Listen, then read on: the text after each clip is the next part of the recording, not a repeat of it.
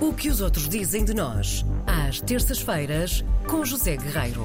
Ele aqui está aparecido em boa hora, Muito José bom Guerreiro. dia. Olá. Bom dia. Esta manhã de nevoeiro. em Eh, Pois Lisboa. por isso mesmo é que eu disse, Encerrado. aparecido. Pois, exato. Fez, Peço então, desculpa. tudo Não, ligado. Não captei. Captaste sim, Uhum. porque respondeste exatamente o que eu queria. Ora bem, meus amigos, eu hoje venho falar-vos sobre Anna Jorgensen. Eh, sei. Ana não, Jorgensen? É. não sei. Eu não realmente sei, agora não sei. sabe. Então, é- Bióloga portuguesa. Enóloga É portuguesa? Mas esse o nome apelido soa não é de todo português. Sou-me dinamarquês, Aliás, qualquer coisa. Nem o primeiro nome é português, porque na verdade esta Ana escreve-se com dois N. Ah, Portanto, Ana Jorgensen sim.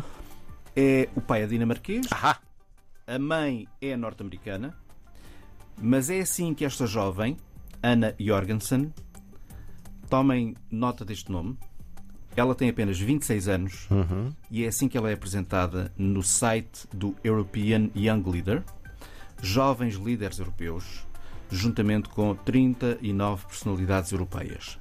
Ana Jorgensen, enóloga portuguesa, ela dirige aos 26 anos a propriedade vinícola Cortes de Cima, no Alentejo, Vidigueira, não sei se Sim. conhecem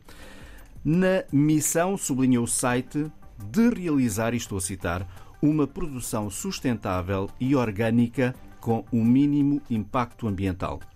O site que a elegeu como um dos 40 líderes jovens mais promisso- promissores da Europa diz que Ana, com dois N's, defende abordagens regenerativas da terra, práticas que permitem reduzir a irrigação e a policultura para aumentar a resiliência da vinha a longo prazo, algo muito importante, sublinham os responsáveis do site, numa região como o Alentejo, que, como sabemos, enfrenta acrescidos problemas em matéria de alterações climáticas, nomeadamente no que toca à escassez de Água.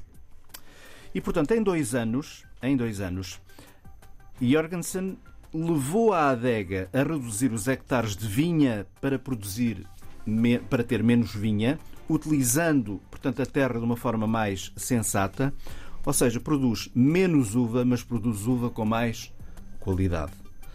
Ao mesmo tempo, introduziu nas partes da terra que já não são propriamente utilizadas para a vinha, introduziu, hum, apostou em, na biodiversidade vegetal e na criação de animais.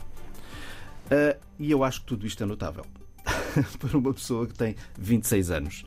Ela, ela cresceu e viveu no Alentejo até aos 14 anos. Pronto, agora era a parte que eu queria saber. Como é que ela aí chegou? Pronto, primeiro demos a notícia e agora vamos ao contexto. Pois bem. Sim. Portanto, ela cresceu e viveu no Alentejo até aos 14 anos, depois foi estudar para a Dinamarca, portanto, a terra natal do seu, do seu pai. Mais tarde, então, apostou na enologia, se calhar já ali uma coisa de família, evidentemente, porque os pais compraram cortes de cima, já me estou a adiantar. Mas mais tarde, portanto, depois, ainda uma jovem com 18 anos, 19 anos, apostou na enologia e na viticultura na Austrália, onde esteve a estudar. Passou, entretanto, pela Borgonha, França. Borgonha, meus amigos, como sabemos, Uhum. o berço dos vinhos mais refinados do mundo. Passou. Quem não pela conhece é Nova uma vergonha. Zelândia. Quem não conhece. Ai, Olha, eu não conheço, é uma vergonha não conhecer. ai, meu Deus. Ah, mas conheço um vinho ou dois. Daqueles que ficamos lisos, mas pronto. Certo. Mas valeu a pena a Mas valeu a experiência, pena. não é? Sim. experiência. É uma leveza depois É uma de- leveza depois.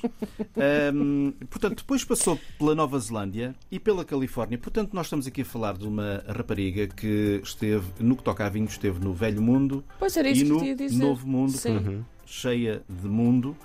E há cinco anos, 2019, assumiu a enologia e a gestão da Cortes de Cima, um negócio que os pais construíram de raiz na Vidigueira. Há 5 anos ela tinha 21 anos. Pronto.